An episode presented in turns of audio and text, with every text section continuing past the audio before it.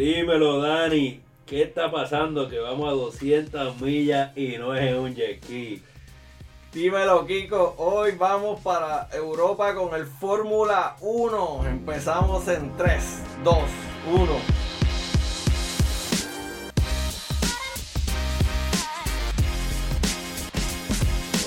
Bienvenidos a nuestro undécimo episodio del Lex Deportiva Podcast. Aquí estamos con los de siempre, Kiko Mendoza, Gilberto Olivera, Daniel Enrique, Matos Meléndez. Y hoy tenemos invitada especial, pero no eh, ya es un invitado usual, la segunda vez que viene, la licenciada Paloma Corujo Figueroa. ¿Cómo estás, Paloma? Todo bien, feliz de estar aquí nuevamente. Paloma tiene su, su- entre su expertise también el Fórmula 1 y nos va a estar ayudando aquí a dar un- una clasecita de arroz y porque nosotros somos más bien fanáticos del Fórmula 1 para explicar cómo funciona y dar un background histórico. Eh, vamos a estar hablando hoy un poquito sobre de dónde sale esto de Fórmula 1, cómo funciona el circuito. Vamos a hablar un poco sobre las controversias más recientes que hay en Fórmula 1 y al final eh, resumiremos brevemente algunos de los cambios de regulaciones que van a aplicar desde el 2021 en adelante en el circuito. Así que nada, vamos a empezar con un pequeño background histórico. Kiko, Mira, pues el Fórmula 1 este, tuvimos que averiguar porque yo creo que este, todos nosotros, menos Paloma, eh, comenzamos a ser fanáticos de, del Fórmula 1. Fanáticos, por lo menos yo entre comillas. yo, este, yo empecé con la serie, vamos, yo por voy a ser eso, honesto. Eso, a ¿Qué eso serie? iba. Espérate, ¿Qué serie? En la serie, en Netflix hay una serie se llama Fórmula 1 Drive to Survive. Tiene dos seasons y es excelente para ponerse al día eh, sobre el deporte. Así que cuando, si no conoces mucho Fórmula 1, cuando escuches este podcast, después vas a poner Netflix y compara. Si te, si te gusta el deporte, la ves. Si te gusta el peliculeo, la puedes ver. Y si te gustan los chismes también, ahí hay de todo. Una serie este, bastante, bastante entretenida este, y va bien en detalle lo que es el Fórmula 1. eh, y a raíz de eso, pues yo creo que es el, el de donde nace la curiosidad de todos nosotros del deporte. Y hay cosas pasando eh, recientemente, así que por eso también nos motivamos a estar al día siempre en los deportes. Exacto, así que ya mismo vamos a hablar de todo eso. Antes, Eh, de- antes de que empieces con el análisis histórico, ya que mencionaste como cuatro veces la palabra deporte, yo quiero jugar aquí abogado del diablo. Yo sé que a usted no le gusta que yo diga esto, pero voy a cuestionarlo. ¿Es el Fórmula 1 un deporte o no es un deporte? ¿Están, están guiando un carro? ¿Es un deporte? Paloma, Paloma primero. En mi opinión, sí es un deporte. Hay un entrenamiento, hay un, un esfuerzo físico por parte de los drivers. Eh, realmente, para mí, es un deporte. ¿Qué piensas tú, Kiko? Yo concurro con Paloma, yo creo que uno tiene, este, antes de entrar en si es un deporte o no por eh, la utilización del carro, uno tiene que, que analizar qué es un deporte. Este, cuando hablamos de eso, yo siempre digo que un deporte tiene ciertas características y en este caso toda, pues uno le puede hacer un checkmark en el deporte. Para, para hacer un deporte, en base a lo que yo he leído y he ido discutiendo con diferentes personas, tienen que haber unas reglas, tiene que ser, eh, tiene que haber una estructura, tiene que ser organizado.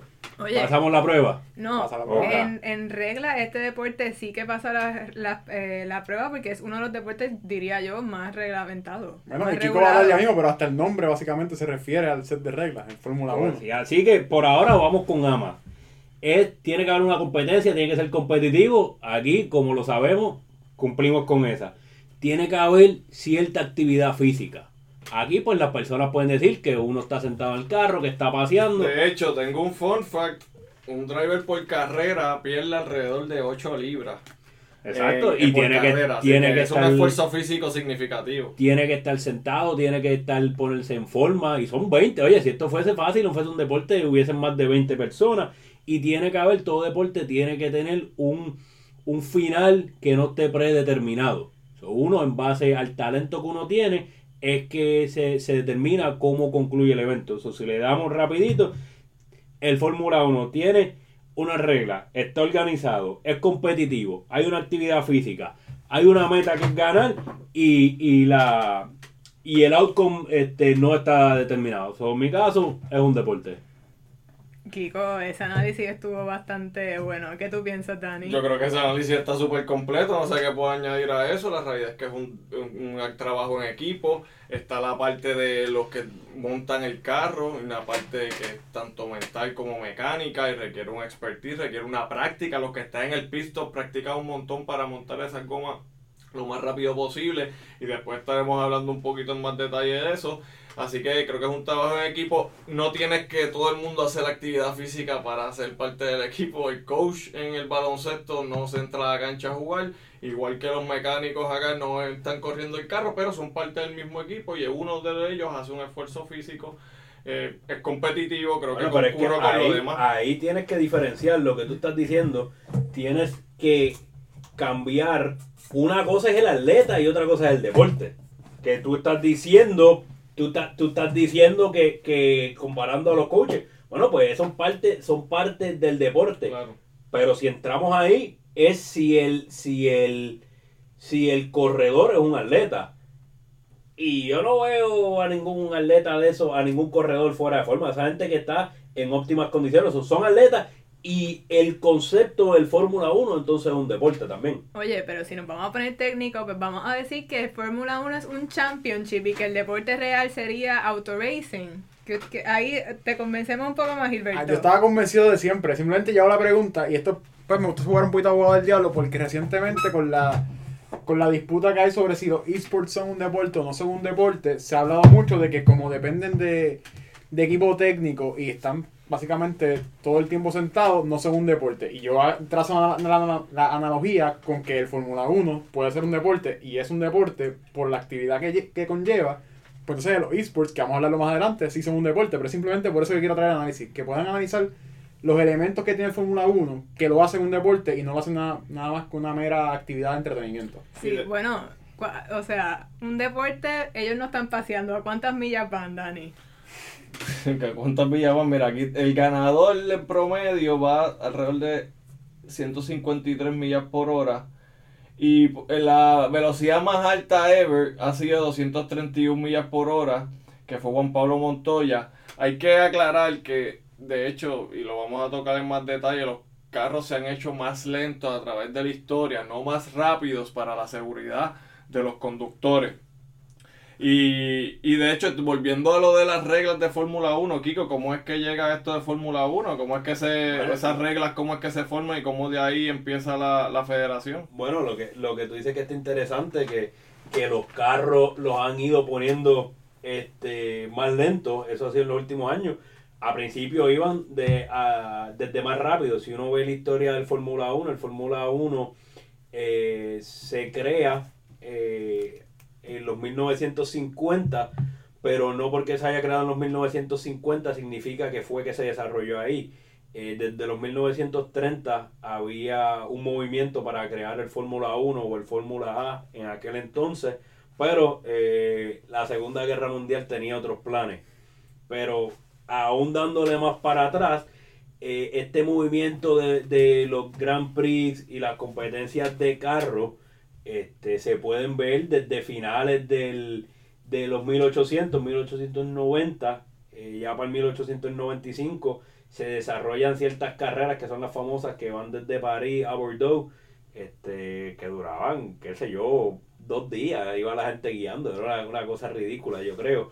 Este, y ya para el 1899, lo que tú estás hablando de velocidades, el que ganó esa competencia iba volando bajito, iba por ahí a 22 millas por hora. Este, y, a- y, y desde ese Le comienzo... podemos, le podemos tirar la Volt.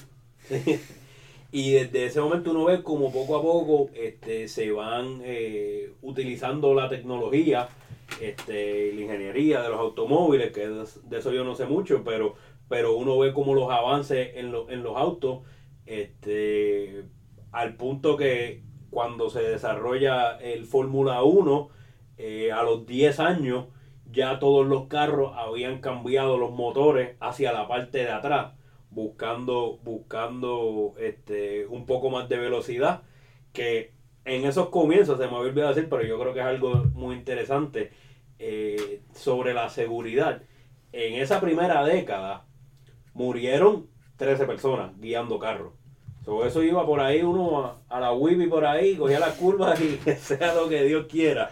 Este, pero No, y era un deporte que lo- los que corrían eran gente de billete, que podían pagar el carro y usualmente eran gente más vieja de lo que corre hoy en día. Eran dones de cincuenta y pico de años. Así que también eso pudo haber afectado en, en cómo, en esos accidentes, ¿verdad? También añadiendo lo que dice Kiko, en el 58 fue que se creó el Construct- Construct- Constructors Championship. Que es el Hablamos español, Sí, español. el campeonato de construcción, no supongo. Eh, que es el campeonato, porque hay dos tipos de campeonato, el que es por equipo y el que es individual del conductor. Y desde el 58 es que entonces se empiezan los equipos a premiar por, su, por el desempeño de sus conductores. Así que eso es importante porque entonces eso aprieta también la, la competencia por crear un mejor carro, porque ya no es solo los, los conductores, sino que también los, la- las compañías que están desarrollando estos carros están en fuerte competencia para ellos también ganar y tener ese prestigio. Oye, y a- a- añadiendo a eso, eso también aumenta la competencia entre los mismos equipos, porque hay que mencionar que este deporte, aunque eh, es un equipo, tiene dos drivers por cada equipo. Y estos dos drivers, aunque compiten eh, entre sí para el Drivers Championship, compiten en conjunto para conseguir el Constructors Championship para su equipo. el sí este durante durante la historia o el desarrollo volviendo al tema este un poco de la historia de lo poquito que me quede en el tanque voy a tener que pasar por el pit stop rellenar Eh, era era un deporte mayormente mayormente europeo Eh, pero uno va viendo como el crecimiento del deporte va cogiendo eh, interés no quiero decir internacional, yo diría más bien mundial. Este, y en los 1980 aparece entonces la figura de Ayrton Senna, que es, yo creo que es reconocido como el, como el mejor driver de todos los tiempos. Otra serie muy interesante que también está en Netflix, este, se llama Senna. Él es, Brasil, él es de Brasil. Era. Eh, bueno, era así. Este, y, y fue una, una historia muy interesante la de él. Termina eh, muriendo eh, En el 94. en el 94 en la pista. Precisamente, sí. Y a raíz de eso, pues vamos a seguir viendo cómo, cómo se van atemperando eh, el proceso de seguridad, eh, que lo siguen lo siguen apretando hoy día y Yo, mejorando. yo Sí. pienso que el tema de seguridad en este deporte ha sido bastante por cantazos, ¿no? Por, por las situaciones que se han dado es que ha habido todos estos cambios que se siguen introduciendo porque el, al fi- el fin del deporte con todos los cambios cada año lo que se quiere es que sea mucho más seguro. No, Fun fact, fun fact. Kiko mencionó que se estaba quedando la gasolina y quería pasar por el pit stop. No se rellena Eso los no carros en, Fórmula 1. Desde porque- 2010, precisamente por seguridad. ¿Cómo fue, perdón? Repite. Los carros no se rellenan en Fórmula 1. O sea, Tú cuando empiezas con un tanque de gasolina y acabas la carrera con el mismo tanque. Ah, ahí ya Eso, también le añade la dificultad de- del driver, tiene que medir cuánta gasolina usa Pero en la tú viste qué talento como yo te llevo para vayas tirando los contactos. No, de hecho, hablando de seguridad, en el- después del 94 que Senna muere, eh, empiezan a regular más los carros, redu- reducen, ahí es que empiezan a reducir las velocidades de los carros, los hacen más pesados y los motores más pequeños. Eh, de hecho, que me lleva a mencionar que en Fórmula 2 y Fórmula 3 la diferencia con Fórmula 1 es que los motores son más pequeños. y, y corrígeme si me equivoco, pero Fórmula 1, Fórmula 2 y Fórmula 3 son como una plataforma para exponer a los drivers para que suban a Fórmula 1. Ahora sí, antes era una cuestión de quien te- no tenían tanto dinero para un motor más grande, así que el Fórmula 2 y Fórmula 3 servía para equipos más pequeños, pero ahora se utilizan, lo utilizan como una finca eh, para ir subiendo. eh, como minor leagues. ah, Ah, loco No, pero es como lo que hemos hablado, como un G-League, como una liga Claro, menores de- tiene su finca y van desarrollando. De hecho, Mercedes tiene eso y, y van subiéndolo. Eh, eh, Red Bull, su equipo también tiene un equipo pequeño, es Toro Rosso. Los dos compiten, o sea que en teoría tienen cuatro equipos, cuatro drivers, pero como quiera, ellos pueden intercambiar entre. que eso podría ser una ventaja. Y es una manera de tú poder, poder conseguir la licencia que necesitas para poder competir en Fórmula 1. Mira, ven, acá, eh, explícame bien cómo es que funciona el torneo, porque yo, o sea, va- yo vamos, no vamos allá. En. Arroyo Habichuela a- hoy en día son 21 carreras, son dos carros por equipo, son 10 equipos, así que son 20 conductores. ¿Verdad? Eh, Cada constructor, cada equipo tiene que producir su propio chasis. Pero se le permite a cada equipo también comprar el motor eh, y algunas partes específicas de otros distribuidores. Algunas partes pueden ser de otros distribuidores dentro del circuito. Por ejemplo, eh, que lo hablamos más adelante, Racing Point le compra, que uno de los equipos, le compra el motor a Mercedes. Aquí podemos ver que lo interesante es que aquí hay dos vertientes. En esta, en este circuito, este deporte, en este, lo, como lo querramos llamar, hay dos vertientes. Una es el del atleta que tiene que tener talento, tiene que tener los reflejos, tiene que tener la estamina, tiene que conocer, porque ellos se saben de memoria todo, todas las rutas este, o, o las pistas, lo- donde ellos Tienen pistas. simuladores que, que- que los, los ayudan a practicar las distintas circuitos y eso, eso los ayuda a prepararse. So, está eso, pero por otro lado, también está el factor de la tecnología, del dinero. Y la porque- ingeniería porque también ahí. Para, para, para eso mismo, el, el dinero para la ingeniería para De- poder tener acceso de hecho, Y ahí, ahí podemos entrar en otro debate sobre qué es más importante o qué tiene más, qué, qué es mucho, o sea, qué tiene más efecto sobre, sobre el deporte, si el carro o el driver. Bueno, si vamos, si vamos al equipo de, de Lewis Hamilton, que siempre gana, y tiene un, un corredor que siempre llega segundo, podemos ver que la ingeniería es bastante importante. La ingeniería es bastante importante. Pero- pero no y siempre eso se es así. nota cuando hay equipos que dominan constantemente como Mercedes, que siempre llega primero, segundo, o por lo menos está entre los primeros tres lugares consistentemente y que ha ganado en los últimos años seis championships. Sí, definitivo. Y de hecho, Mercedes es uno de los tres equipos que hace su propio motor y también suple a otros. Los tres equipos son Ferrari, Mercedes y Renault. Renault ahora mismo es el, se suple ellos mismos. En algún momento tuvieron a Red Bull, Red Bull se fue con Honda y le ha resultado. De repente Red Bull ha estado más, más cerca de Mercedes, aunque todavía no ha logrado dar ese, ese leap como tal. Eh, eh, Mercedes ahora, McLaren va para el 2021 como fun fact, va a regresar con el motor de Mercedes. Y nada, podemos ver cómo esto es una dinámica distinta a otros deportes. Sin embargo, como mencionaba Kiko, yo comparo esto con el fútbol, por ejemplo, en cuanto a los equipos con más dinero, son los que tienen obviamente una ventaja. Que como hablaremos más adelante, van a haber unas restricciones hacia el futuro que van a, o que la idea es que nivelen la competencia. Pero seguimos por aquí. Mira, también interesante, solo pueden usar tres motores por año. Si se exceden de, de esto, de tres motores o de los cambios que pueden hacer estos motores, pueden coger un penalti de hasta 10 posiciones en el grid. Así que eso, eso los puede afectar un montón. Nuevamente volvemos a que es un deporte o una actividad física bastante regulada. Sí, Ese es el de, punto de hoy sobre esto. Yo creo que es lo más, este, lo- con lo que nos vamos a ir grandemente. y claro, hay que regularlo por la seguridad, por lo que ya hemos hablado. Y creo que ha resultado porque desde Senna no había habido muertes hasta Bianchi, que fue en el 2014. Y el año pasado, si no me equivoco, murió un muchacho de Fórmula 2. Pero en general no han tenido situaciones o no han tenido tantas pérdidas humanas como sucedía antes. Así que los cambios en seguridad claramente han ido mejorando. Eh, hablando un poquito del deporte, cada equipo tiene su set de goma, de neumáticos. Eh, esto- los neumáticos están hechos de cinco compounds distintos, pero en general se dividen en tres categorías. Y Las- lo, lo, lo hace la misma, la misma compañía. Correcto, Pirelli. Pirelli, hace la las gomas para todo el mundo. Y ellos seleccionan antes de las carreras un set de, go- tre- un set de tres gomas que pueden utilizar todos los equipos. Los equipos de ese set escogen cuáles van a utilizar. Están las, las suaves, las medianas y las duras. Las duras pues son, eh, eh, son más lentas, pero aguantan más.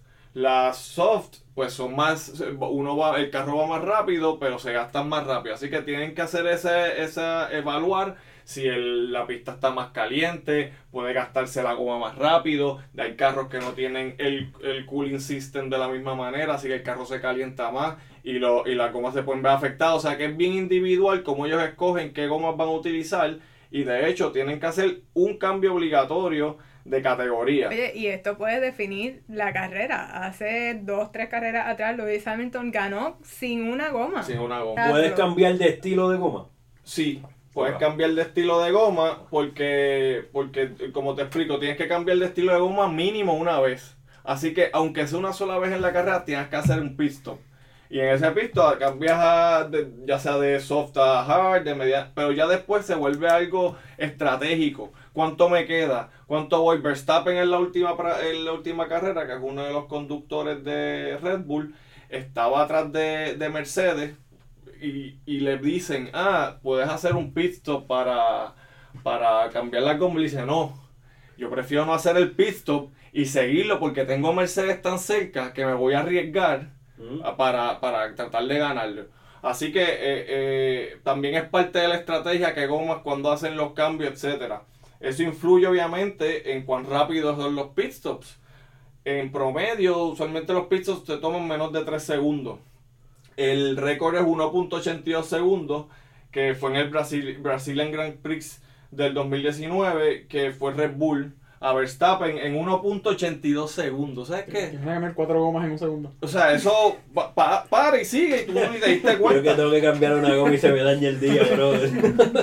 Hay que llamar asistencia en la carretera. No, no, entonces, así que podemos ver lo mucho que tienen que entrenar estos, estos muchachos para poder hacer ese tipo de cambios. Y a veces es un cambio de goma no solamente, hay piezas que se caen en el camino, que tienen que reemplazar. Y si el carro no puede seguir porque tiene algún error mecánico, choca, etcétera, pues simplemente se descualifica y se saca de, de competencia. Lo que me lleva a las banderas. Hay un montón de banderas que se utilizan. Está la bandera blanca, se utiliza en las prácticas cuando un carro va muy lento. El checker flag, que es la que al final, la que todos conocemos cuando se acaba la carrera.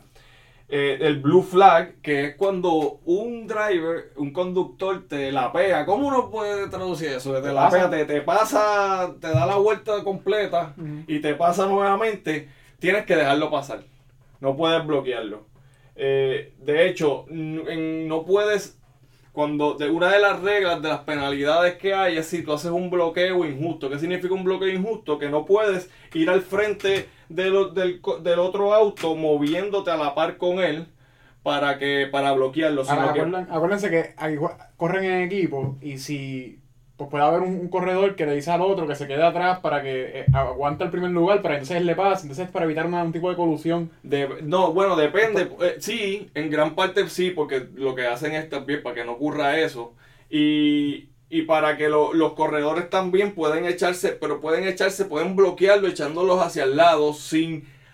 Para que el, el... O sea, pueden bloquearlo con una sola movida. No puedes seguirlo bloqueando, sino tiene que ser una movida nada más que lo puedas bloquear. Así que es importante que eh, esa y te dan una penalidad por eso, que después al final llegas tercero y te quitan unos puntos y terminas quinto, sexto, etcétera. Y hablando de puntos, ¿cómo es este, cómo se dividen los puntos? ¿Cómo es que ganan? Porque hemos hablado de los champions, del championship, constructor y drivers, pero ¿cómo uno llega a ganarlo? Pues te digo, si las primeras 10 posiciones cogen puntos. El primer lugar coge 25, segundo 18, tercero 15, cuarto 12 y por ahí van bajando puntos hasta el décimo que cogen un solo punto. Hay bonos, por ejemplo, si eres el fastest lap, la, la vuelta más rápida, te dan un punto adicional. Pero eso solo aplica si eres de los primeros 10. Si eres de los primeros 10, correcto. Así que es importante que esa es la manera que van acumulando puntos durante las 21 carreras. Lo- los equipos, pues es la suma de esos dos eh, eh, conductores que, que están cogiendo puntos, si cogen. Eh, usualmente los equipos top en, en Fórmula 1, por lo menos en los últimos años, han sido Mercedes, Ferrari, Red Bull. Después hay una categoría, como quien dice, a media tabla, que tenemos Renault, McLaren, Racing Point. Y, y después hay una categoría quizás más abajo todavía, que nunca salen de los últimos puestos, que es los Williams, los Haas, eh, que son que Williams de hecho tuvo, tiene una gran historia en Fórmula 1, pero recientemente pues no han podido competir en los presupuestos con los grandes. Tengo que pensar que este año Mercedes está en primer lugar porque tiene Está en primer lugar. pero definitivamente. corriendo. Correcto, pero Verstappen, por ejemplo, en Red Bull está segundo, así que ahí le está dando la competencia. La tendencia que se ha visto este año es que está entre los Mercedes y siempre está Verstappen. Siempre está entre esos primeros tres. Verstappen se está colando entre los Mercedes. Y, pero ¿qué es lo que ocurre en un weekend? Vamos a hablar del weekend de Fórmula 1, ¿cómo funciona? Pues mira, el viernes, tanto por la mañana como por la tarde, es el día de las primeras prácticas. Cada una dura no- 90 minutos. Excepto en una, creo que es Mónaco es la que se corre jueves. Correcto. Entonces, eh, y eso es porque es, es menos la, la distancia, así que los laps son distintos.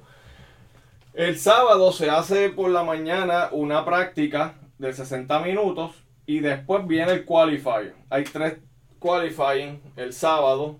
El primero dura 18 minutos. Los, pri- lo- los cinco más lentos del qualifying se eliminan, no pasan a lo que es el Q2, que dura 15 minutos. De ahí se eliminan los cinco tiempos más lentos. Y eso, y esos drivers, top 10 drivers que quedan, pasan al, al qualifying 3, que dura 12 minutos. Aquí a lo que vamos. Esta, este qualifying lo que determina el orden en el que van a salir los conductores en la carrera, que es domingo. Y ahí también el primer lugar, que es lo que se conoce como pole position. Correcto, que el récord lo tiene Lewis Hamilton, que ha ganado 90 y pico de pole positions, que significa que empiezas primero en la carrera. Así que eso también, obviamente, eso ayuda un montón. No, no es lo mismo llegar, empezar en la posición 11 y tratar de catch up ya estar primero desde el principio. Así que eso también ha sido una ventaja que, se, que, que justamente se gana Mercedes, pero desde el principio lo tiene.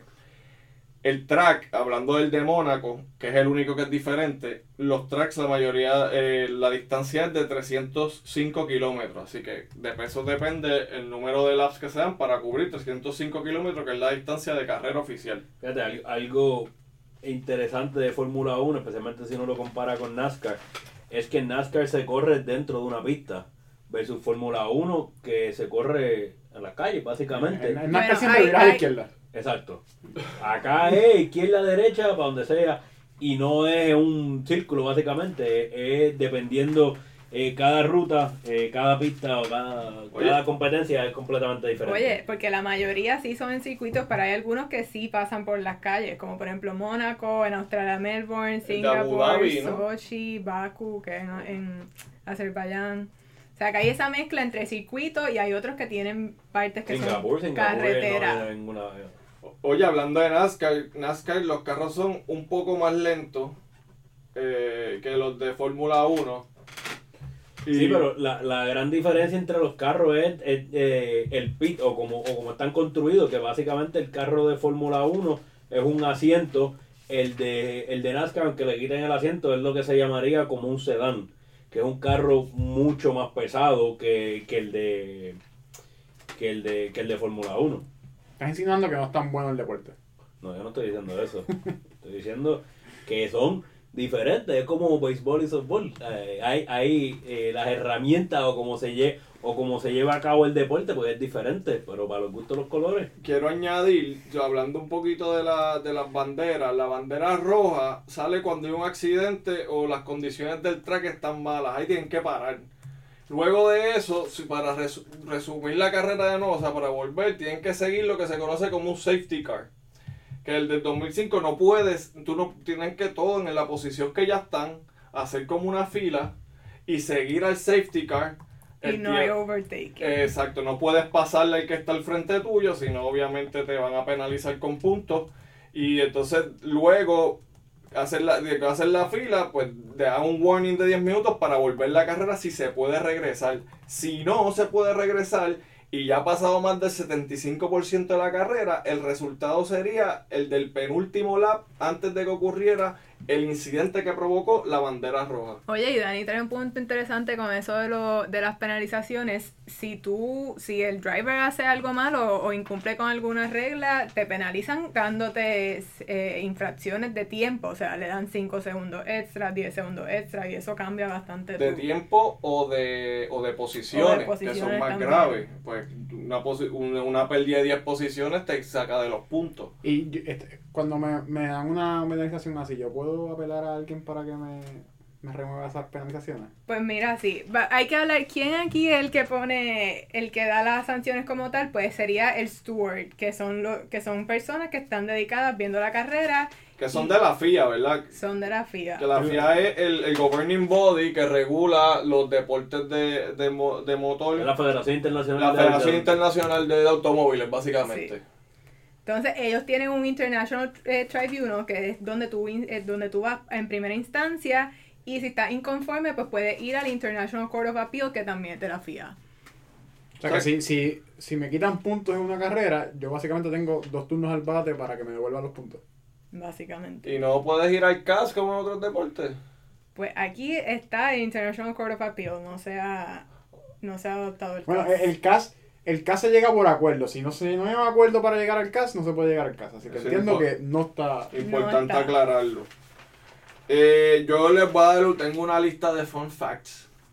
Eh, Kiko, una Bueno, yo, yo creo que antes de, antes de entrar a, a los fun facts, que, yo que estoy seguro que tienes un montón, yo creo que algo que, que debemos mencionar, hemos hablado de todo el proceso del atleta, de los carros, de la ingeniería, pero no podemos dejar la logística detrás de este deporte. Ay, Aquí nada más eh, hablando han salido este, las diferentes carreras, eh, Australia, Singapur, Malasia, Mónaco. Estados Unidos, Austria. México, Brasil, o sea, esto va a las cuatro esquinas Mira, planeta. cada equipo se compone, nada más te voy a decir, de 600 personas. Imagínate. Fun facts. Y la, la, la temporada dura cuánto tiempo? La temporada Son 21 carreras. No, no, pero esa no. 21 carreras, pero dura. corre de este, marzo a noviembre. De marzo a noviembre. Este, Pero no se corre Con todos los fines de semana. Está bien, pues, pues son, imagínate, pues, pues, eh, a eso es lo que quiere llegar, son 30, 32 semanas de temporada mal tasada y hay 21 carreras. Oye, y eso empieza en Australia y termina en Abu Dhabi, o sea que eso da casi la vuelta No, completa. no, y de nuevo que ya no es europeo nada más, porque hay, como tú dices, en Brasil, en Abu Dhabi, Bueno, en que a eso, a eso es lo que quiero llegar. ¿Sabes? Una, tú llegas, pa, eh, hiciste el entrenamiento, hiciste eh, la carrera, todo el proceso, y el domingo se acaba la competencia, tú tienes que montar todo eso, y el jueves, donde sea que tú estés en el mundo, tiene que estar rey, porque usualmente se, se, se corre eh, e- every weekend. Hay veces que every other weekend, este, pero tú en ocasiones tienes dos semanas, pero en otras ocasiones lo que tienes es de domingo jueves, y el jueves cuando tú llegas tiene que estar ready. Y esto es una situación que lo que causa es que los costos del deporte suban bastante. Correcto, porque entonces tú tienes que descifrar, yo quiero mandar que por avión, que cuando, cuando es en Europa, cuando es en Europa, pues los mandan en, en trucks. Este, y están guiando las 24 horas, este, quien sea que guíe los trucks. Y hay otras cosas que los envían por barco, este, con tiempo de anticipación a los lugares, este, lo que son los, lo que se llaman los flyaways, que son los que son fuera de, de, de Europa. Esa organización toma meses y meses. O sea, aquí hay un proceso de logística masivo. No, y el- o sea, realmente ahí vamos a entrar en que es un deporte caro. A lo mejor Dani tiene. Hablando de costos, un co- carro promedio en Fórmula 1 cuesta alrededor de 7 millones, sin incluir muchos de los componentes esenciales, y se le puede añadir hasta 80 mil dólares más todavía en componentes. Así que es un deporte caro, los equipos como Mercedes, Ferrari gastan alrededor de 500 millones al año. Así que va, va a ser bien interesante ver eh, cuando discutamos más adelante cómo van a tener que ajustarse a las nuevas restricciones financieras. Y, y hablando de presupuesto, es algo bien curioso que hay equipos que van desde 66 millones de presupuesto a otros que van a 400 millones de presupuesto. Es una diferencia Y esto, esta diferencia, sustancial. ¿por qué esta diferencia? Por sponsorships, por lo que son los- los- las personas que le ponen el nombrecito en el carro. Definitivamente. Cuando uno habla de Fórmula 1, lo primero que le viene a la mente son los carros y los racing suits llenos de diferentes marcas, de logos, etcétera. Sin embargo, es curioso que esto no empezó hasta el 1968 y, eh, y empezó eh, con sponsors que eran de tabaco. Que al día de hoy eso está prohibido, ya no se puede más de tabaco. Eh, Es interesante porque hay solamente 20 espacios para promocionarte. O sea, que básicamente debe ser caro. No, no es como... Y, y si te digo que es caro, por ejemplo, anunciarte en el rear wing, en la parte de atrás, eh, 17 millones de libras. O sea que ya imagínense. Pero también hay equipos que tienen que comparten de- sponsorships. Así que también eso es interesante que un sponsor no necesariamente se queda con un equipo, sino que también a veces está en otro, estén quizás en otra localización eh, o por otro tipo de servicios, pero es interesante que no hay esa restricción tan marcada como en otros deportes. Y hay diferentes tipos de auspiciadores porque están los que ponen el dinero para que salga la marca y hay otros que te proveen un servicio que serían entonces los technical partnerships. Que es como Mercedes, que te da el motor, pues por eso sale el, el Mercedes en el nombre. como muchas Honda con. Red Bull, etc. Exacto, Red Bull Honda se llama ahora. ¿Por qué? Pues Honda coge la promoción, pero da el, el motor. O sea que estamos hablando aquí que los auspiciadores es algo de lo más influen que tiene más influencia en el deporte, no solo en, en los presupuestos, sino también llega a influenciar a los drivers también. ¿Por qué digo esto? Porque se ha dado el fenómeno de que se considera el poder que tiene un driver o la imagen o la capacidad que tiene para generar sponsors para darle un seat. Eh, Esto pasó con Sergio Pérez Esa yo iba a mencionar, el checo. Que le dieron la silla porque él estaba vaqueado, así lo digo así coloquialmente, por el señor de Claro en México. Así que Y- cuando tienes esa cantidad de billetes atrás tuyo, ¿Y lo- los sponsors son por temporada o por carrera? por- Me- eso es un acuerdo que llegan los equipos por temporada o por acuerdo por algunas temporadas. No, no dudo mucho que sea por carrera, es algo- una logística muy complicada para cuadrarse por carrera, pero por temporada o por periodo de tiempo es que cuadran los sponsorships. Y también eso tiene que ver sponsor, los sponsorships regionales. So. Y también los chavos de los dueños, por ejemplo, Racing Point, el dueño es Lance, eh, Lawrence Stroll, eh, que tiene un montón de billetes y le metió un montón de chavos al equipo. Y el hijo, hablando de tener Casualmente, sponsorship, el casualmente. hijo de él, que se llama Lance Stroll, tiene uno de los asientos del equipo. Esto es chisme de, de la serie. Ah, Yo me acuerdo de esto, me acuerdo, me acuerdo. Así que es interesante ver que cómo eso afecta. Pero volviendo a tu punto, es por temporada. nada más piénsalo eh, como cualquier otro deporte, como el baloncesto, como si estuvieses cambiando eh, los sponsors de tu uniforme después de cada dos, tres juegos. Ahí hay un proceso de mercadeo y de los uniformes. Hay gran parte de, de, del Fórmula 1 eh, eh, el fanático utilizando la gorra, la, la- mi, la mi idea fue más pensando en que una puede pasar que en algunos países se permita cosas que no se permitan en otros países y quizás haya que cambiar el sponsor para correr en un país específico, que supongo que tiene que haber pasado en algún momento, que hayan levantado bandera con que hay un sponsor que no se permite en el país. Sí, Pero- por ejemplo, especialmente, estoy, eh, me viene a la mente sponsors de alcohol. Exacto, como. Heineken, que creo, es uno de creo los que, sponsors. creo es, debí haber visto la serie de nuevo para este show, pero que, que, que eso es un problema que hay. Creo que cuando van a Abu Dhabi, Abu supongo. Dhabi, que no se puede eh, beber, pero los sponsors grandes son de bebida. Si este era el pie forzado, llegamos. Sí, llegamos, es, por ahí llegamos, Oye, oye, pero eh, ahora por lo menos tienen Heineken 00, así que con eso puede... Pero creo que allí hacen una excepción y sirven por en eso. ciertos lugares específicos. Oye, Pues, como todos hemos visto, Mucho dinero, claro.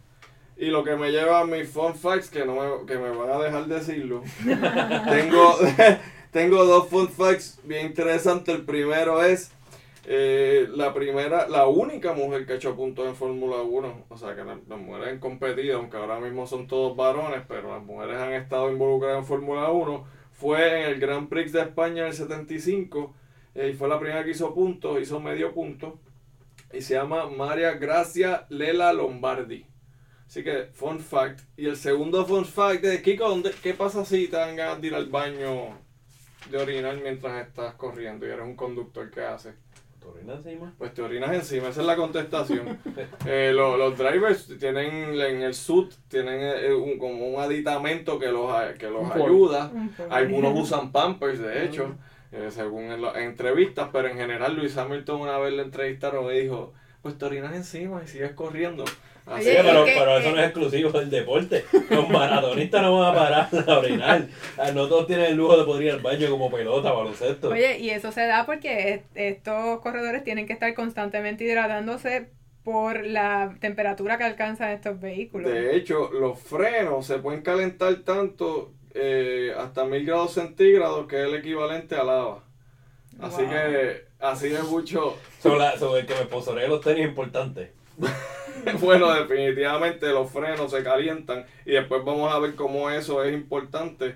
Que eh, tiene que ver hasta el, y en el sud también, el sud es a prueba de fuego, tú sabes, por estas temperaturas. Sí, también. el casco también es especializado, creo que él estaba leyendo que si no es el mejor, es de los mejores cascos que hay en cualquier deporte, especialmente los de carrera.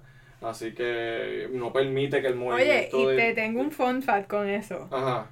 De, hasta el 1952 no, eran, no era requisito tener helmet, tener... Ah. Por eso se morían tanto, me decía Kiko. O sea, eso fue los otros días.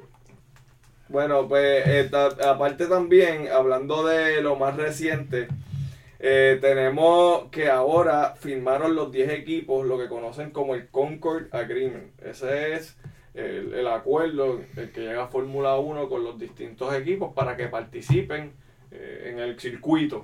Es por una cantidad de años y los equipos pues habían estado aguantados en firmar hasta, hasta ahora que ya firmó todo el mundo.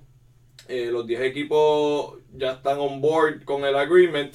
Es un agreement que históricamente es secreto, eh, pero creo que en el 97 alguien lo hizo público, así que más o menos se, se publicó qué es lo que conlleva. Lo que sabemos de este contrato es que se, se tocan los derechos comerciales de, los de los equipos.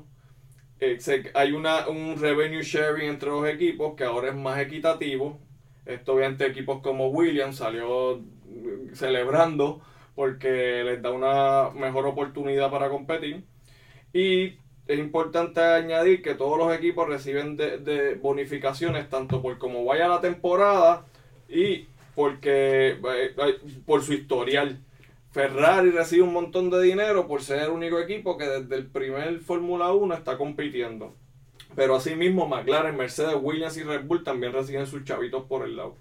Así que eso, eso es importante. Ese Concord Agreement fue firmado y se habían tardado mucho en firmar ese agreement porque los equipos estaban, estaban molestos posiblemente por, por el- la controversia que ocurrió con Ferrari en el 2019, donde eh, siete equipos y no fueron todos los equipos porque los otros dos equipos que no firmaron la carta son los que reciben el motor de Ferrari, así que tenían conflicto de interés, pero el resto de los equipos hicieron una carta a la FIA en donde se le alegaba que el motor de Ferrari era ilegal.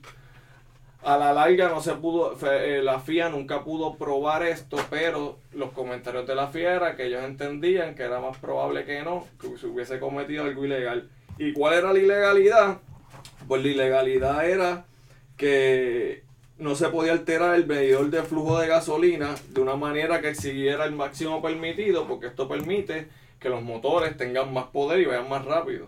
Eso vemos como en el 2019 Ferrari estuvo compitiendo eh, en los top con Mercedes todas las carreras y quedando en los primeros 3-4 posiciones. Y este año no hemos visto los mismos resultados, los que siguen un poquito de, de Fórmula 1. Hemos podido ver que Ferrari, eh, Leclerc, que es el joven estrella de Ferrari, ha tenido sus brillos, eh, pero se le ha hecho difícil ser consistente. Y Vettel, que es un campeón probado, eh, de muchos años, que esta es su última temporada con Ferrari, se ha visto más en el struggle. Así que podemos ver cómo los carros sí afectan eh, drivers talentosos como Vettel, que es campe- campeón mundial, que fue campeón mundial tres veces con Red Bull. Así que eh, es importante añadir eso. No me lo digas porque estoy sufriendo con Daniel Ricardo, que se cambió a Renault de Red Bull. Eso ha sido un cambio, un, un cantazo. Y, y eso también sucede porque muchos dicen que le cogió miedo a Verstappen, que añade lo que tú dijiste anteriormente, que la competencia mayor muchas veces es tu compañero, porque es el que tiene el mismo carro que tú. Y es el que le, y, y la presión de quién es mejor Oye, driver en- se la ponen es la, entre es la ellos. única persona que tú puedes comparar en el pit que tiene las mismas condiciones que tú como driver. Pero es que en aquel entonces Ricardi era el, el, el número uno, Verstappen era el Eh. número dos y Red Bull los dejó yendo porque vieron que, que el otro podía ser el número uno. Claro, y los equipos en Fórmula 1 muchas veces utilizan las estrategias dependiendo quién ellos entienden Mm. que tiene más probabilidad de ganar y ponen en posición de ganar a uno, pues claro, no pueden ganar los dos. Así que ponen en posición de ganar a uno perjudicando muchas veces al segundo driver. Aquí Que en este caso era Ricardo. Exacto, aquí es donde entra en juego que a pesar de que cada eh, driver está por sí mismo, el equipo tiene un interés en ganar y en acumular puntos para poder ganar el Constructors Championship. Correcto. Y esto, eh, yo, yo hablaba de Ferrari porque me, me es interesante que ellos están ahora con un lloriqueo con el problema de, con la controversia con Renault y Racing Point. Y voy a entrar un poquito en eso ahora. Eh, Renault el 14 de julio, y si no vieron el post del ex deportiva, no están en nada, porque ya sabrían esto. El 14 de julio Renault eh, presentó una protesta a la FIA eh, protestando que el carro de Racing Point RP20 era ilegal. ¿Por qué? Porque tenía unas partes que eran similares al carro de Mercedes que ganó con el que ganó Lewis Hamilton en el 2019 y alegan que los ductos de frenos traseros eran idénticos. Estas partes son la- eh, estas partes tienen son entre los listados de partes, los ductos de frenos tienen que ser desarrollados por un suplidor externo o un eh, o, o un suplidor que no o sea no puede ser o por el mismo equipo no puede ser un suplidor de otro equipo de Fórmula 1 ¿qué sucede? Eh, lo interesante aquí es que Racing Point recibe su como hablamos anteriormente su motor de Mercedes lo que alega Renault es que recibieron más que el motor recibieron otras piezas y recibieron especificaciones de sus ductos para poder copiar el modelo eh, Racing Point alega que no, obviamente. Dicen que ellos generaron esos ductos autóctonamente y que no recibieron información de Mercedes. Eh, así que eso también es interesante. Lo que sí es que es un componente nuevo que no tenía eh, Mercedes, eh, perdón, Racing Point, el carro Racing Point del 2019. Así que pues lleva, trae la duda de si realmente hubo pillería o no. Si hemos visto una mejoría en Racing Point, Paloma, tú que eres fanática, ah, hemos visto Racing Point competir en las primeras cinco posiciones consistentemente esta temporada, que no era el caso antes. Claro, lo que se dice de este carro Racing Point, que de por sí es rosita, que es el Pink Mercedes. O sea, que ellos, eh, se está alegando que ellos usaron eh, el carro de Mercedes que ganó el Championship el año pasado para diseñar su carro este año. No, imagínate, de Racing Point dicen que ellos vieron una foto del carro, que ellos dicen, pues que las fotos de los carros están disponibles a todo el mundo Y y, el- que ahí se basaron a hacer el modelo. Sin embargo, los ductos no se ven Exacto. claramente en esas fotos. Oye, porque es legal, tú puedes hacer reverse engineering a partir de una foto, pero no a este punto de conseguir información y etcétera. Claro, un tipo de inside, tra- de inside trading y la realidad es que en esas piezas específicas de las que estamos hablando pues no está permitido. ¿Y por qué es tan importante estos ductos de, de aire, de freno? Porque enfrían el carro y esto afecta pues tanto el, eh, el efecto aerodinámico y el rendimiento del vehículo. Así que a la larga pueden hacer una diferencia bien grande y esto tiene que ver de nuevo con lo que estábamos hablando del, del calor que se produce especialmente en el área de los frenos. Así que eso puede ser bien significativo en cuanto un ca- en la estrategia del auto, a cuánto va a durar, cuánto duran las gomas. Así que eso es bien importante que eh, eh, highlight o resaltar la importancia que estas carreras son tan, tan- lo- los, diseños técnicos puede ser un diseño y una algo bien pequeño que crea la ventaja competitiva de un equipo sobre otro. Así que ellos están constantemente desarrollándose tecnológicamente para ser mejor que el otro, pero muchas veces chocan con las restricciones que tiene, que tiene la FIA. O sea, que vemos la importancia de la ingeniería, como comentaba Kiko. Correcto. Y eso significa que puedo gastar lo que me dé la gana en el carro. Bueno. Bueno, ahora hay una, hay una, ahora van a empezar unas regulaciones, pero antes de entrar ahí, para acabar con, con, con Racing Point, a Racing Point le FIA encontró que sí, que los multaron de 400 mil euros y una penalidad de 15 puntos. Ferrari protestó también porque piensan que esa penalidad no es suficiente y de hecho dejaron a Racing Point eh, continuar la temporada como, como están. No les van a hacer cambiar el modelo hasta la temporada que viene. O sea, y fueron los 15 puntos más los 400 mil euros de multa. Casi nada. Digo, quizás para el equipo Racing Point que tiene más vaqueo financiero, pues, pues no les afecta tanto. Pero para otros equipos pues, pudiera ser eso el, el- el- el fin de, de su reinado. Y entonces tú me preguntas de... Dime así, Paloma. No, vamos a hablar del CAP y vamos aquí. Esto les va a recordar un poco a, a varios episodios atrás al Financial Fair Play de UEFA, que si no lo han escuchado, escúchenlo, es el episodio 7, ¿verdad? 8. siete, siete. 7. Y- Bueno, escuchen el 7, el 8, el 9. El de Financial Escuchen todo y no hay Escuchen problema. todo. Y de hecho, antes de entrar en eso del CAP, a lo que ya se refiere es que a lo que estábamos al principio, que ahora en Fórmula 1 van a haber unas nuevas regulaciones, tanto eh, técnicas como en el CAP, que son nuevas financieras, esas no existían, y en safety. Así que vamos a empezar por el CAP, hablamos un poquito de, de eso, eh, Paloma. Pues el nuevo CAP es 175 millones de dólares por temporada, ese sería el CAP. Sin embargo, eso excluye los gastos de marketing, los salarios de los pilotos y de los tres ejecutivos de más alto rango de cada escudería. O sea que este func- este CAP, perdón, funciona para, para términos de el performance del carro y no cuenta para otras cosas que son de non-performance. Eh, Así que esto lo que busca básicamente es que el deporte sea mucho más sostenible, que, se, que haya una, un balance competitivo, que básicamente es lo que buscan todos los deportes hoy en día. Sí, no, bueno, eso pues comparable especialmente con los deportes en Estados Unidos que tienen su salary cap para controlar esto mismo. Quizás, por ejemplo, en el fútbol europeo todavía ese, esos modelos no existen, eh, pero, pero acá sí.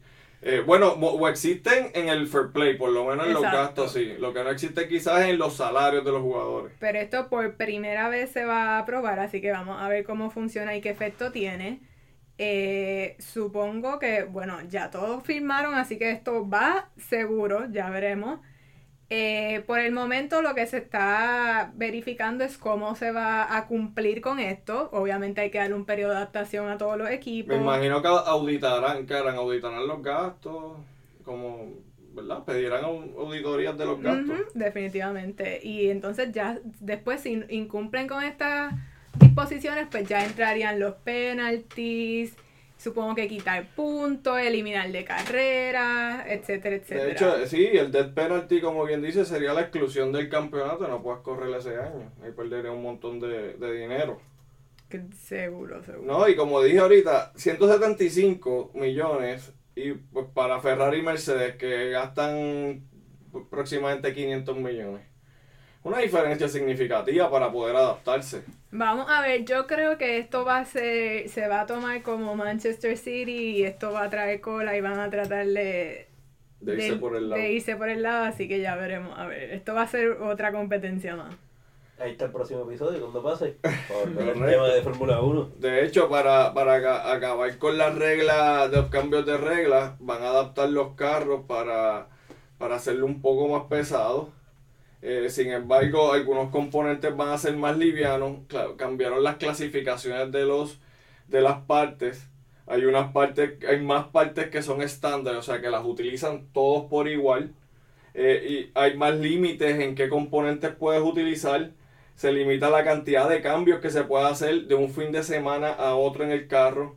Así que es bien importante ver, porque por eso es la controversia Racing Point, por partes que tienen ciertas limitaciones y vemos cómo van eh, peleándolas a, través de la temporada. Eh, también eh, van eh, se va a hacer la, la- el, el motor, va a ser más eco-friendly. Claramente van a añadir nuevas regulaciones de seguridad. Lo- el cockpit va a ser más grande, la, las gomas, los neumáticos van a ser más grandes, el carro va a ser más robusto y obviamente más pesado y más lento. Así que todos están buscando eh, re- ir, van a reducir el tamaño del motor. ¿Qué buscan con todo esto? Que salga más barato y haya más paridad con los otros equipos. Oye, y el motor, hay que aclarar que el motor no está incluido en ese cap de 175 millones. Pero tiene hasta 15 millones. Le pusieron un cap individual. De 15, bueno, de eso De no lo 15 sabía, de millones. 15 millones. Eh, entonces, tam- eh, otro, otro interesante es que tienen que tener un programa de jóvenes talentosos donde se fomente la participación y la, inclu- y la inclusión de jóvenes. que tampoco va a estar incluido en el CAP. O sea que vamos a ver que esto, esto se parece bastante al Financial Play de UEFA. Sí, no, Supongo definitivamente veremos, estaremos viendo más controversias como vemos con, con Ferrari y con Racing Point. Si me preguntas a mí, yo creo que las dos eh, hicieron pillería y se nota en su performance, esa es mi opinión. Ferrari dio una caída y ahora están en, tienen un task bien grande en reconstruir el motor y hacerlo consono con las regulaciones para el 2021, así que veremos. El manager de, el general manager de Ferrari está en una posición bien complicada y Mercedes no para de ganar. Red Bull le está pasando por el lado y, de- y hasta Racing Point, que posiblemente también está haciendo pillería, como vemos en sus resultados, también le están dando la competencia a Ferrari, así que va a ser bien interesante cómo va a ser esto hacia el futuro. Yo creo que todos los equipos se van a estar moviendo hacia eh, pues, abaratar. Abaratar los costos, sí. De hecho, esa es la idea del CAP, ponerle más accesible a los equipos pequeños, eh, construir sus autos y que tengan, aunque tengan drivers de menos experiencia, puedan entonces eh, competir a un nivel similar. Y que como haya más competencia, pues sea un producto más atractivo para los fans. Claro. Kiko, ¿cuánto tú crees que se gana Lewis Hamilton? Tírate un número ahí en el clutch. Eh, Al año. Estamos hablando... por- Ahora, ahora, este Salario, año, este. ¿cuánto tú crees? excluyendo auspicio. o- Sí, sí, salario... Salario. Sí, salario. 50 millones, 50, 55 millones. 60. Cerquita.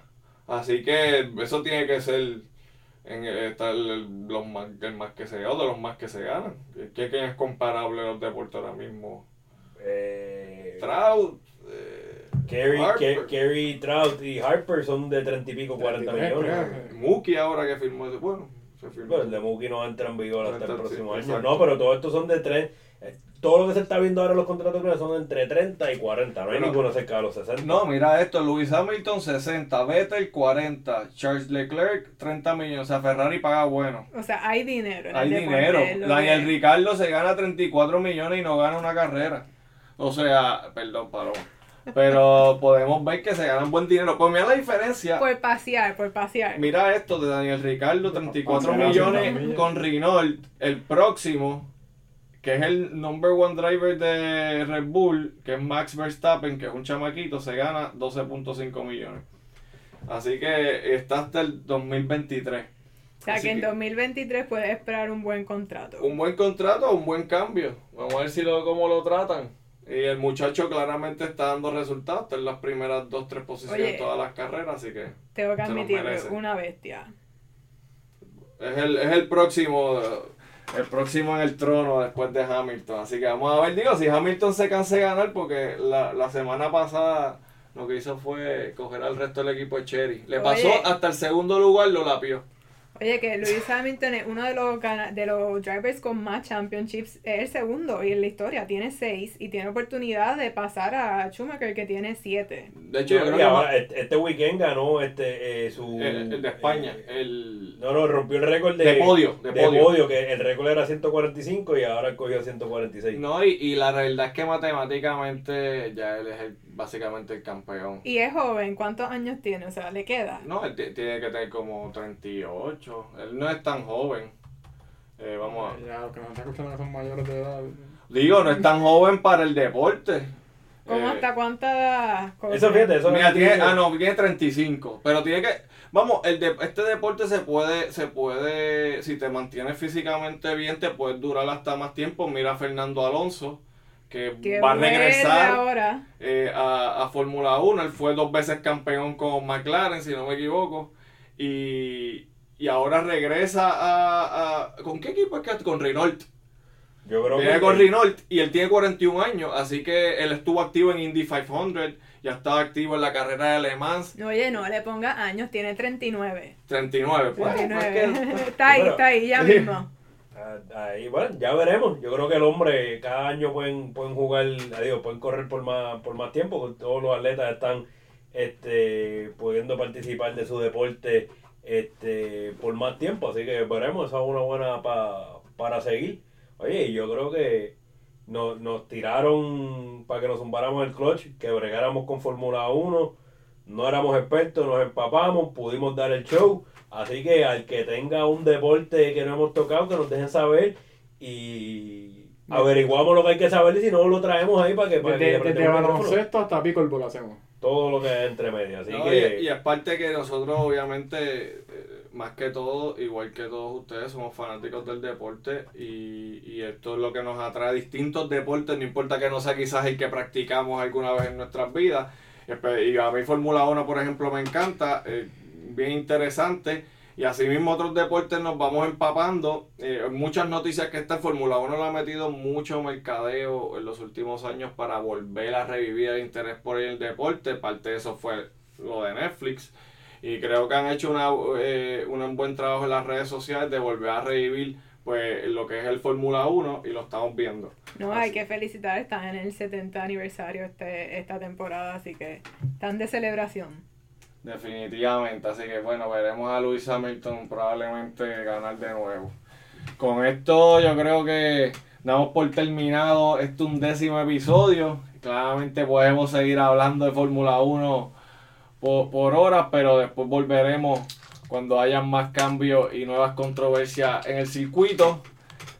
Habiendo dicho eso, búsquennos Lex Deportiva en Facebook, LinkedIn, Twitter, Instagram.